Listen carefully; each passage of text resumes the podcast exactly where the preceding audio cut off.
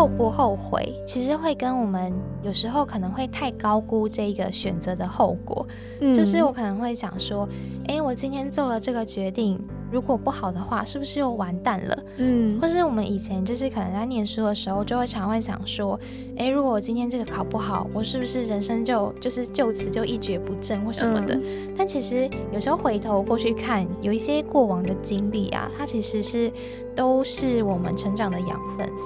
然后在做一个新的决定的时候，也可以去想说，嗯，这件事情如果真的失败了会怎么样？可以先去想象一个比较嗯不好的结果是什么。那如果你觉得这个结果是你可以接受的，那你其实就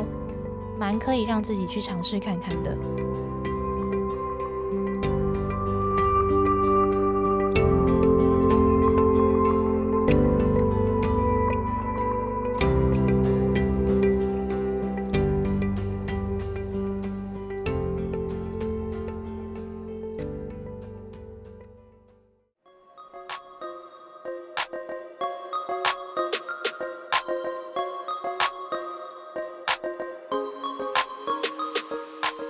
嗨，欢迎收听那个自己，我是 Athena。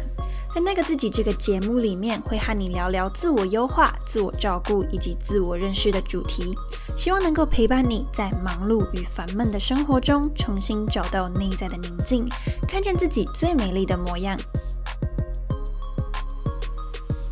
Athena 希望透过这个节目，打造理想自己研究室，分享各种优化自己的心法与知识。如果你希望成为一个更好的自己，那就千万不要错过这一集，并且帮我按下订阅哦。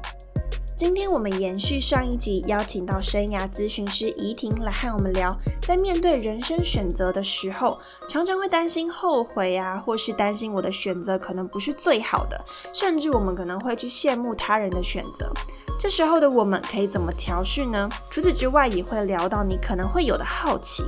就是我们一定要规划我们的生涯吗？如果真的要去规划，又可以怎么做呢？节目的最后，怡婷也会分享自己生涯规划的历程，让你清楚知道规划的过程可能长什么样子。而在节目的尾声呢，也会和你分享怡婷提供的三个自我提问，让你更了解自己的使命所在。你一定要听到最后哦！准备好了吗？让我们听下去吧。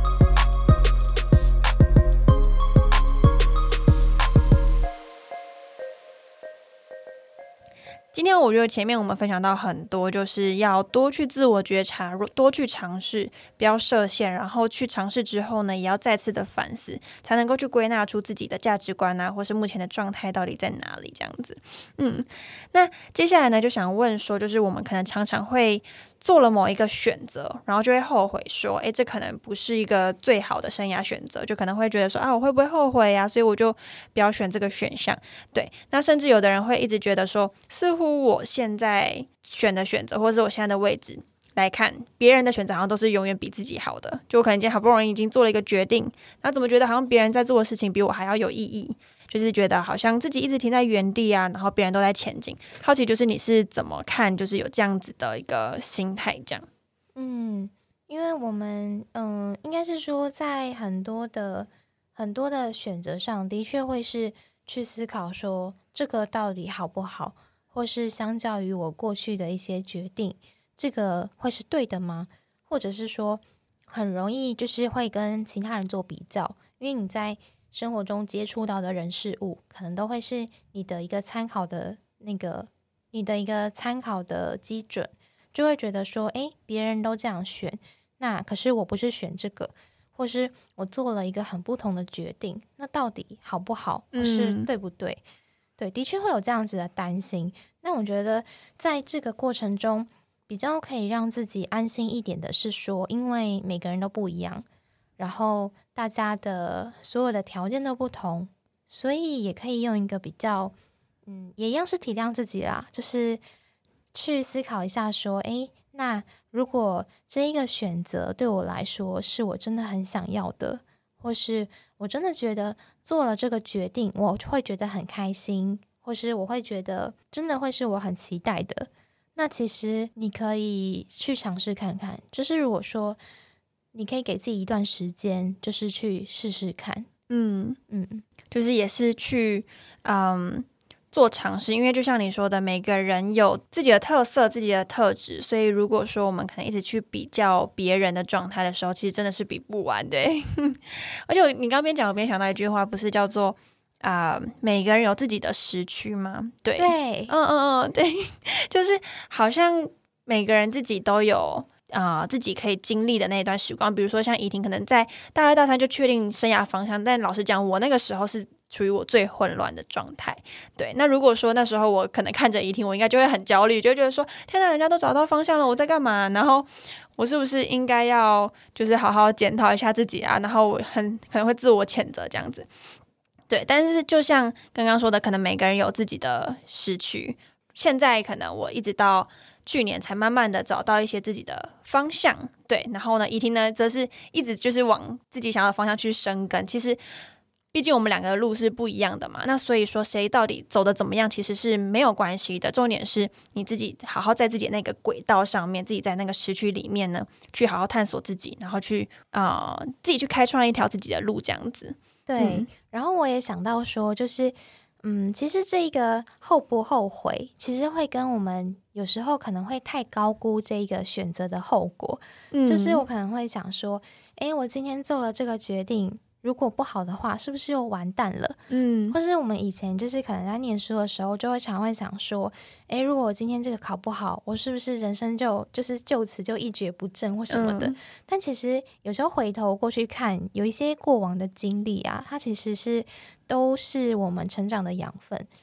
然后在做一个新的决定的时候，也可以去想说，嗯，这件事情如果真的失败了，会怎么样？可以先去想象一个比较。嗯，不好的结果是什么？那如果你觉得这个结果是你可以接受的，那你其实就蛮可以让自己去尝试看看的。先去想那个后果是什么，对，或者是说你也可以把你所有担心的事情写下来。就是你如果今天要做这个决定，然后你有一些顾虑，那那些顾虑到底是什么？你可以就是不止在脑袋中想象，你可以试着用。纸跟笔把它写下来，就是去看一看这些担心到底是什么。他们是真正的担心吗？还是它只是一个我想象中很害怕的事情？嗯，然后把这些担心写出来之后，可以去想想看，呃，有没有谁可以帮助我解决这个问题？或是如果这件事情真的发生了，会怎么样吗？就是一个呃最糟的状态会是什么？如果你把这一些。呃，在脑袋中很多很焦虑的想法写下来，那其实你就可以去看到说，诶，对耶，其实好像有些不用那么紧张，就是你可以让自己更呃更心安理得的去做出这个决定，嗯。先写下，就是可能会有的后果，或者是担心，其实是可以帮助自己去梳理的。这样子，对，嗯，我还蛮喜欢这个方法的，因为它更让人具体化，知道说我现在担心可能有五六个，那或许有两三个是可以解决的，有一个可能是非理性的，然后呢，有两个可能是。可以先去咨询的，或者是暂时保留的。当你去发现那一些你比较可控、可以去解决的项目的时候，你去把它解决掉。其实你接下来担心就只剩两个，已经没有像一开始的这么焦虑，那也更能够去开始这样子。对，而且有时候我们在行动的过程中啊，可能会发现其实结果比你想象的好，嗯，或是你也有可能发现到说，诶，这个过程真的很不错，然后这个决定真的很棒。所以，我们有时候也可以去想象一下，因为这个做决定的过程，它可能是动态的，就是你做了某个决定之后，一定会是有去行动嘛。是在行动过程中，也会遇到不同的事情，可能你会发现很不错的地方，或是你认识了新的人，那这些人可能也可以给你一些帮助。所以在我们行动过程中，它比较是像是一个动态的过程。就我们会发现到一些新的，呃，有一些新的想法，或是有一些新的可以做的事情。那在这个过程当中，你就可以去思考，那接下来你的下一个决定会是什么？所以其实你都可以，嗯，保持着一个比较开放的心态去做一些尝试跟体验，然后去进行一些修正。嗯，就是在边尝试的过程中边去调整，然后或许从中就会慢慢的、慢慢的就是找到一个啊自己的位置这样子。嗯嗯，就真的是还蛮认同，因为一开始我老实讲，我在做 podcast 之前，其实我还蛮焦虑的。然后就像你说的，我可能会有某一种担心，是嗯，会觉得说可能怕被骂，或者是会遇到一些酸民啊等等的。那这个时候，就是比如说，可能像怡婷就会把它写下来。那接下来可以去怎么做解决呢？就是比如说，你可以去。练习多听一些负面的声音啊，然后练习心理上的调试等等的。那其实如果这部分能够去解决的话，回来就可以去增加你执行的可能性。嗯，就还蛮喜欢这个概念。我想到另外一个，诶，就是其实我们有时候不敢踏出第一步，蛮有可能是因为你想要行动的可能跨太大步了。嗯，对，就是可能会一开始觉得，哦，我就是要做到什么。或是我的目标就是定在这么高，所以我应该要做的很完美。但其实之前有看过一个图，在讲舒适区、学习区跟挑战区，嗯，它是往外扩张的，可能是三个圈圈，就最里面是舒适区，嗯，然后在这个舒适区，可能都是你你很擅长的事情，然后你本来就会的事情。那当你要去做一件新的事情的时候，他可能会跑到学习区去，嗯，就是你要。呃，做一些新的学习嘛，然后你可以去试试看自己可不可以。那在这个时候，你可能会觉得是一个蛮舒服的状态，因为你可以有犯错的机会。嗯，那如果再到外面那一圈的时候，就会是一个挑战区。嗯，你会觉得你可能会觉得有点恐慌，就是他已经呃超出你目前的能力太多了，或是根本是你一个没有想过的境界。那如果你要一下从舒适区跳到挑战区，那可能就会很紧张，或压力很大。对，真的真的，所以有时候就可以先想一下自己可以比较小步的尝试是什么，然后先去试试看。嗯，就是先从那个学习区开始。嗯，而不是一开始可能就直接跳到挑战呐，然后让自己恐慌的那个地方。其实老实讲，就对于大部分人来讲，我们也很难一次都跳到挑战去。对，所以有时候就像怡婷说的，如果我们今天要去行动，可以先去挑最小的一步开始去执行。嗯，那好奇就是啊，刚刚我们其实今天分享了很多各式各样的啊，在生涯上每个人会遇到的状况嘛。那接下来我就会很好奇，就是。就以怡婷来讲，你觉得我们一定要去规划自己的生涯吗？因为就像我自己现在有在带可能生涯规划的一些课程，然后我们常常这种课程呢的一个结构就是说，我们可以用一些呃架构啊 SOP 啊去带大家去规划自己的生涯。那好奇，你觉得生涯是一定要规划的吗？这一个问题也是会很多人好奇，或是会觉得。生涯规划的必要性，嗯，那我自己的想法比较会觉得是说，会是用鼓励的心态，就是说，我们不一定要做一个很完整的规划，因为这这个题目其实没有标准答案，嗯，因为像有些人他可能这一辈子也没有去特别做什么样子的规划。或是他也没有一个很明确说，我到底想达到什么，嗯，但他这辈子还是过得很好，对，也是有的，嗯，所以其实，嗯，说有没有一定要规划，其实我觉得当然不一定，就是看每个人他自己的自己觉得重要的事情，然后自己觉得有没有这样子的必要性，嗯，那如果觉得有的话，那当然可以去找寻一些工具啊，或是方法来想想看自己想要怎么样设定目标。嗯，然后嗯，我觉得另外一块是说，可以去养成一个觉察的习惯，就是我们在体验的过程当中，或是你在工作的过程当中，可以去思考一下，就是像刚刚说的那那几个部分，可能是我在乎的，我觉得不能忍受的，然后去养成一个这样子的习惯之后，一方面是会对自己越来越了解。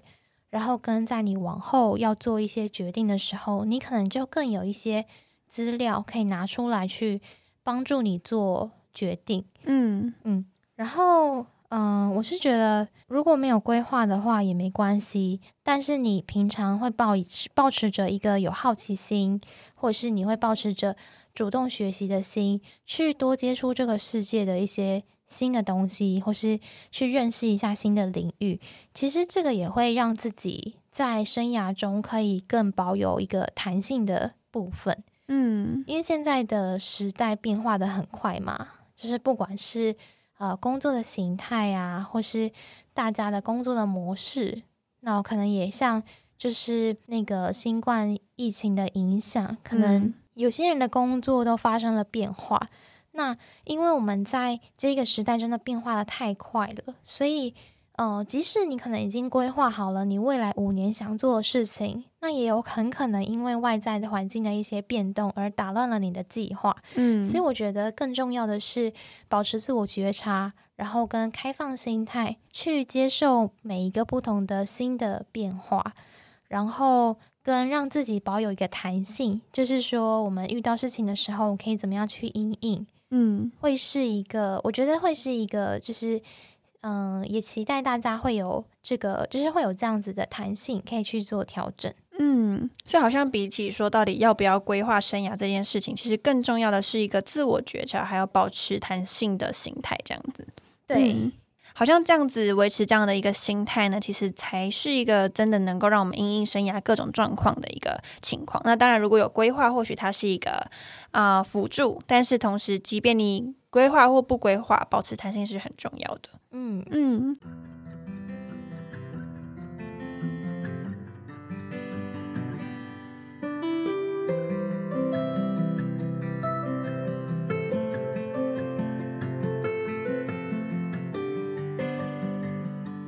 那假设如果真的要规划的话，那好奇就是一定会觉得说，可以如何去设计自己的生涯蓝图呢？这一块我觉得可以分这个人的状态来看，就是说，可能他目前可能是一个比较没有那么了解自己的状态。那像这种时候，就可以先去做一些尝试或者是体验，去看看自己到底有怎么样的感受，然后去做一些整理。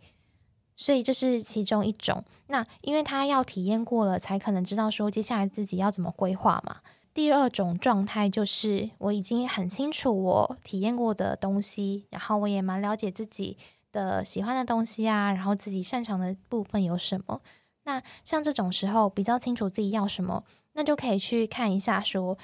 嗯，自己跟目前的目标差距多少，然后我们在这个过程当中，我们要补足的是什么？有可能是能力，然后有可能会是你有一些嗯、呃需要培养的一些习惯，然后你有想过说想要在多久的时间去达成这个目标？嗯然后你可以去思考一下说，那我要学习到这些技能，或是我要达到那个理想的样子，目前的差距是什么？然后就可以去做一些计划。那有些人他可能会说，以转职为例好了，就是我现在可能是一个行销企划，但是我对做专案管理很有兴趣。那你可能可以先上人力银行去看一下，做专案管理到底需要哪一些能力，或是需要哪一些特质，那以及跟你现在的行销企划的这个工作有什么关联，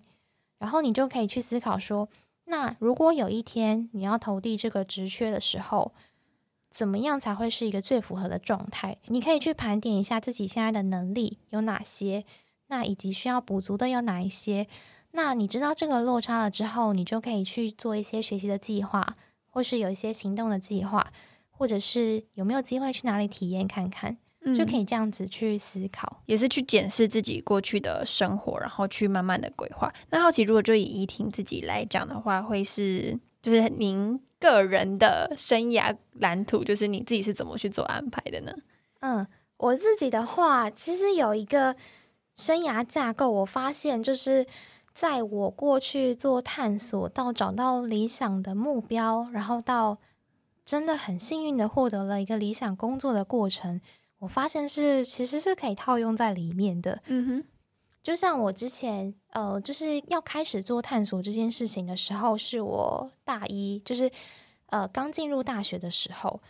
那时候我的想法是因为大概在大学之前都觉得念书是最重要的事情，然后也因为社会的观念跟老师的观念，就会觉得说一定要好好念书，然后考上一个好学校，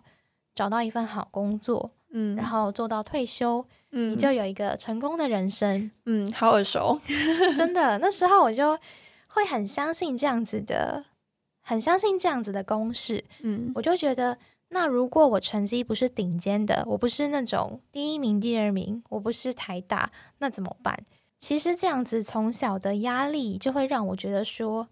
那我应该要去想想看，我可以做什么，或是我找得到什么样的工作。嗯所以那时候在确定自己有大学念的时候，我就给了自己一个目标，是在大学毕业前，我要知道我自己想做什么。嗯所以就开始了一连串的生涯探索的旅程吧。嗯对我那时候就是，嗯、我从大一的时候就开始参加一些不同的活动，比如说像是模拟面试，嗯或是履历健检。虽然那时候根本不知道要做什么工作，但就是觉得我可以去试试看，就是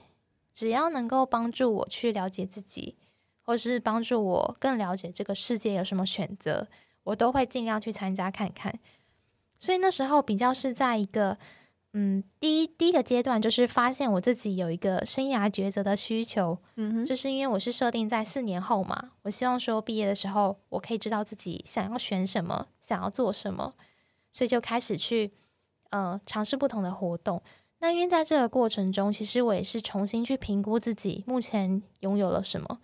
就是我现在的状态在哪里。那因为那时候大高中刚毕业，所以很多的东西都是比较是属于学士上面的知识，而不是一些实际的经验跟技能。所以我才会做了决定，就是我要去尝试看看各种不同的活动，嗯然后看看自己可以做到什么样子的程度，或是有哪一些事情是我可以做的，然后也做得不错的，所以就开始探索，就是做了很多不同的尝试，比如说像去营队当队辅，或者是去呃去学校各个处室打工，然后体验看看不同的这个工作内容，自己是可不可以做得好的。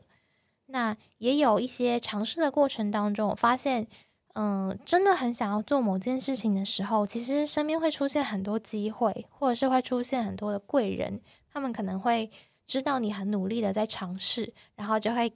给你一些机会，或是给你一些方法，或者是指引。嗯所以我在探索过程中就蛮多这样子的机会。然后像我，嗯、举一个例子，就是我在大概大二的时候，那时候学校也有举办履历健检的活动。那那时候我就想说，一样是一个可以检视看看自己的机会，所以我就去报名了。然后在报名了之后呢，就是去跟那个顾问一对一的谈完了之后，因为我在过程中有告诉他，其实我对人资蛮有兴趣的。然后在谈完的两三个月之后，顾问就联系我，他就问我说，我对人资的工作还有没有兴趣？哦，我就说有。然后呢，他就邀请我去面试。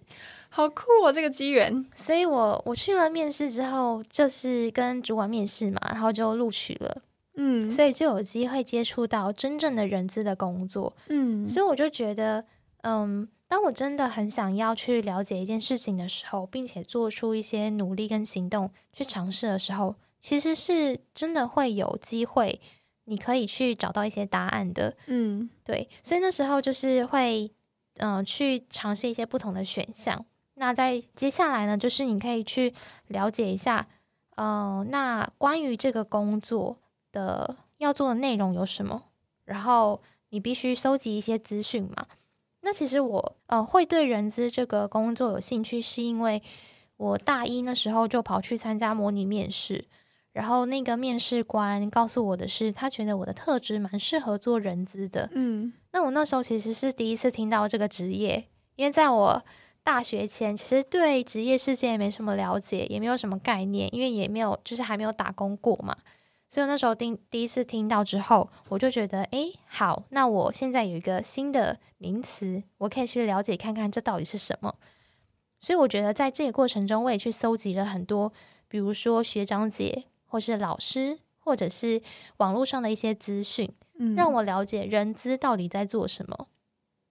所以了解完之后，我就觉得的确是会蛮有兴趣的，所以才会在大二的那个履历见检的时候，告诉顾问说我对人资有兴趣。嗯。所以我那时候自己的想法就是说，当我对一件事情有兴趣的时候，我其实会想要去实际体验看看，因为在还没有做之前都是想象嘛，就是会觉得诶自己应该会喜欢，对，所以我就是实际去体验看看，我觉得会是一个蛮好的验证的方式。嗯，就是那时候去体验人资的工作的时候，我其实是比较多是做文书处理的，就是行政的工作。然后，因为我们是需要去计算薪水跟加班费的，那我那时候的学习是，我知道说我可以一整天坐在办公室，然后去把文书的作业处理完成，这是没有问题的。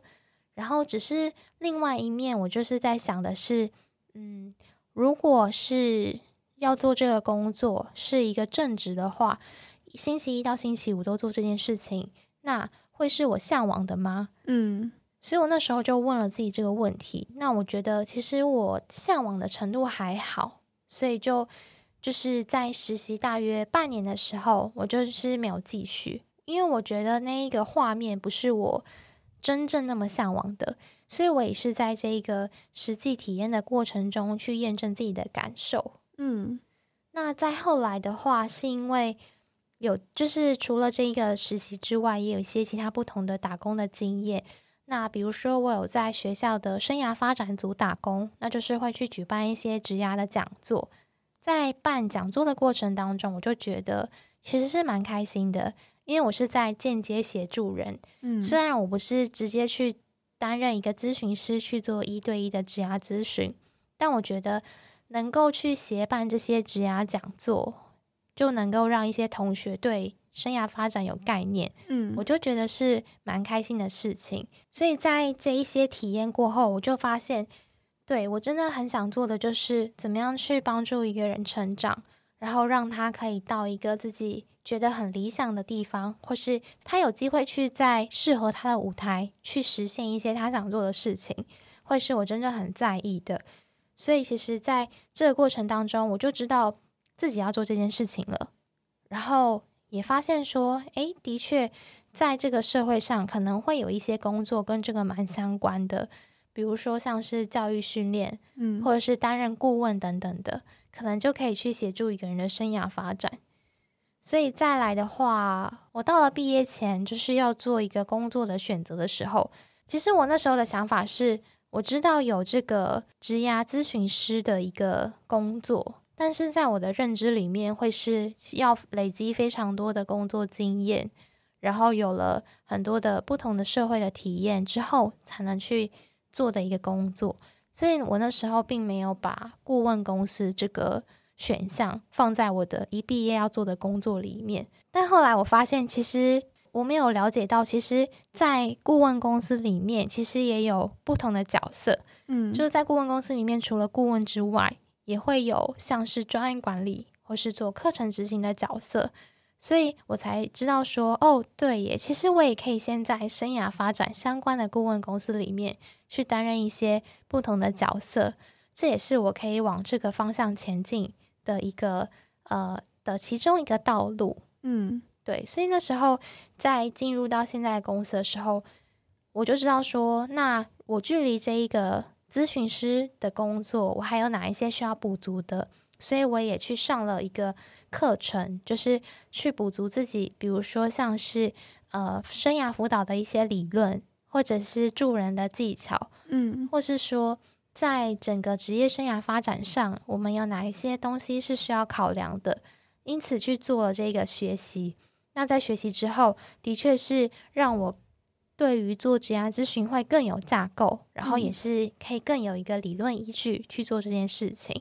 所以在这个过程中，就是可以总结一下，就是第一个是我了解到自己有生涯的选择，就是说我大一的时候确定自己大四之后毕业要工作嘛，是有这个生涯抉择的需求，所以我就开始去进行一些探索，就是学习怎么样去评估自己现在的状态。然后再来就是辨认一下，你目前有哪一些选项是可以去尝试看看的。那当你有选项之后，你一定会想要更了解嘛？所以你就会去搜集一些关于这个职业的资讯，或是关于这个你有兴趣的事情，它的内容到底是什么？那在你搜集完资讯之后呢，其实你就可以做一个初步的选择，嗯，就是你可以选择去尝试看看，或是你要怎么去了解这件事情到底是不是自己想要的。那再来，你就会发现说。那如果呃你实际上要做这件事情，那你还缺乏哪一些部分？或者你会发现说，嗯、自己没有那么想要从事这件事情，那你也也可以去选择其他新的，所以你就会在尝试过程中做出一些决定，那最后就会找到一个你想要，就是你真的想要做的事情。嗯，我觉得刚刚你的分享非常的把你的经验就是做一个很细致的展开，然后也让大家很清楚了解说，诶，在生涯的抉择上面，从一个比较茫然的状态，最后聚焦到一个现在的位置，其实中间它的步骤可能会有哪一些，所以感觉一开始其实是要有一个，嗯、动力让自己想要先去找到那一个人生方向，然后要想要去定位，接下来你才会去想要去做各式各样的探索。那再从探索的过程里面，慢慢的去检视，诶，这个我喜不喜欢，这个我不喜欢。最后找到了一个方向之后呢，再去看说，好，如果这是我要的，那我现在需要补足的能力有哪些，再去把它填补起来。我觉得听众是那种可以直接就是去检视自己生活的一个很清楚的架构，这样子。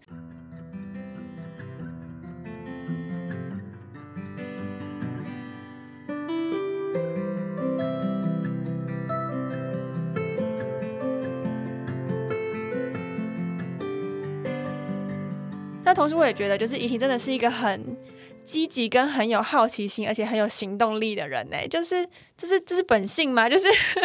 要怎么做到可以，就是这么的有行动力，或者说我设好一个目标，那接下来我就是广泛的探索，然后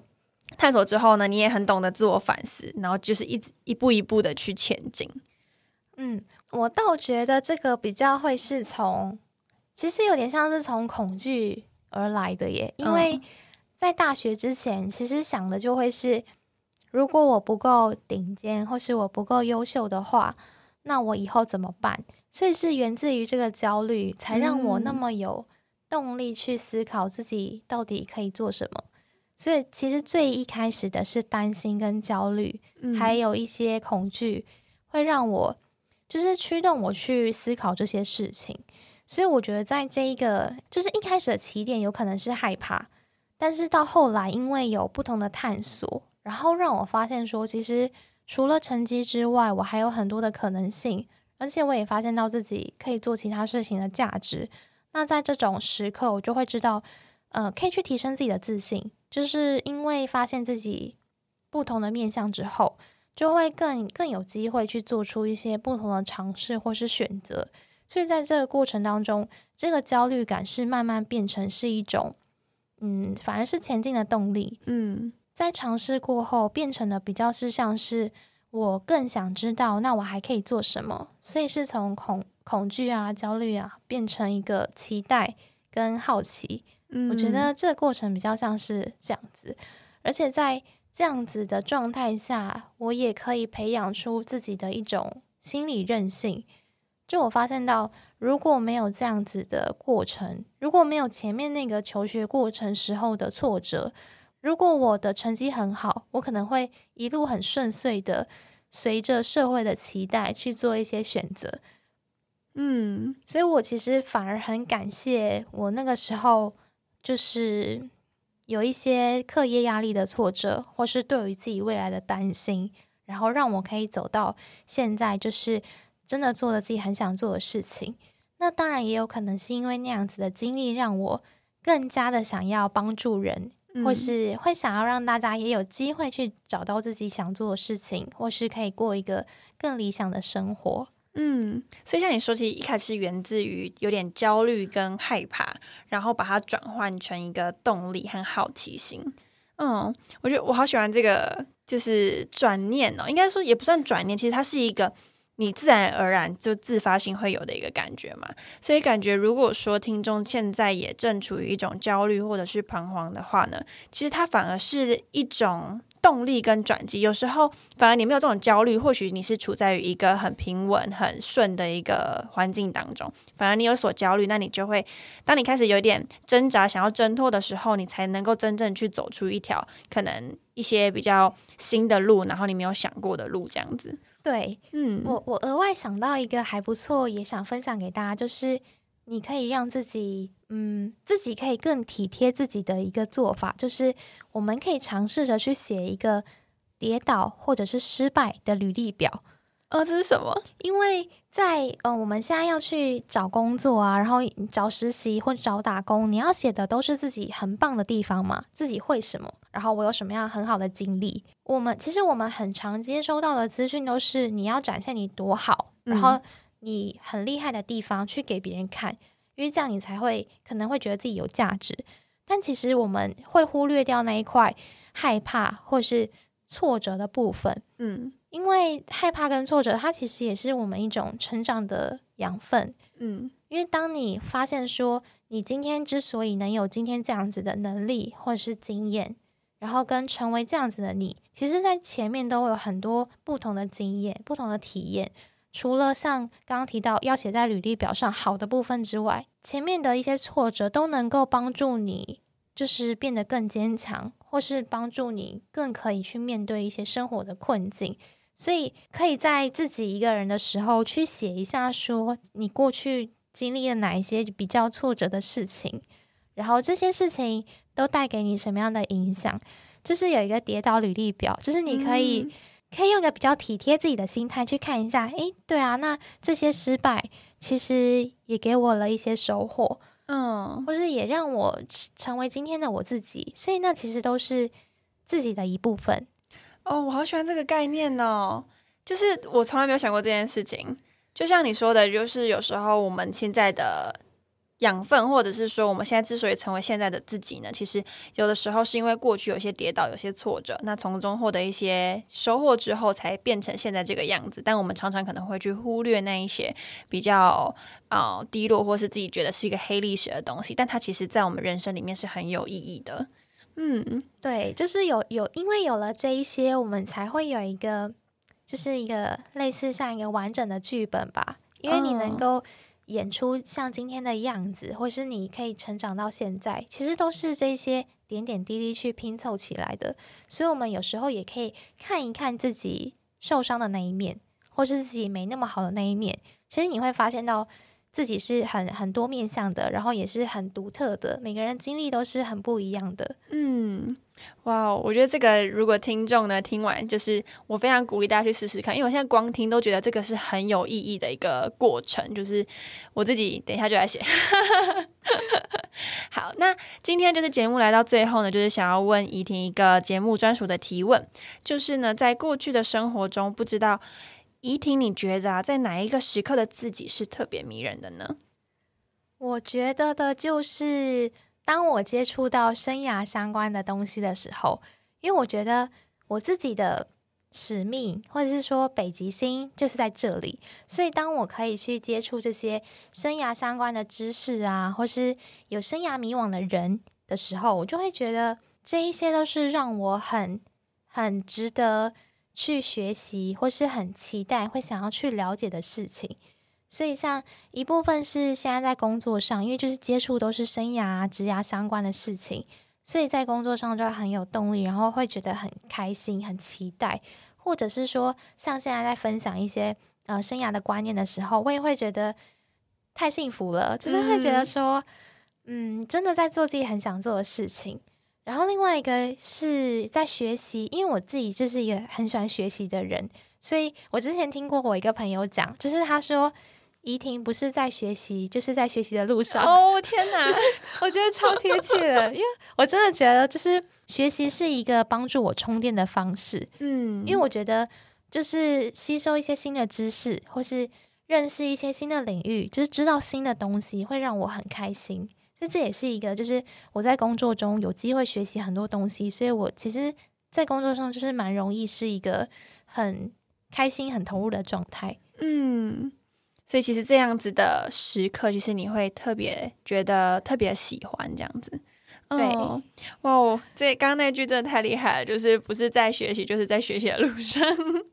对，我也觉得，就是从这次的访谈感受到，怡婷真的是对生涯非常的有热情，就对生涯这个主题。那同时就是很乐于助人，就是非常的啊投入这个领域之外，自己也很努力的在学习，努力的找到自己生涯的一个北极星，然后再往北极星的路上前进。所以我觉得今天就是很开心，谢谢怡婷跟我们分享很多人可能在生涯发展。议题上会遇到的问题，可以怎么样去思考，怎么样去反思，来去更加厘清自己，然后最后走出自己的一条生涯的路。嗯，那今天呢，就谢谢怡婷来到我们节目上和大家做分享。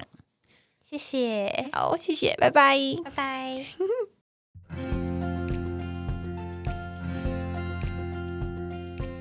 以上就是今天的内容，真的很开心这次有机会和怡婷聊聊。相信正在迷惘的你，听完这一集应该很有收获。而怡婷生涯发展的历程也让人印象深刻，你可以检视自己现在正在哪一个阶段。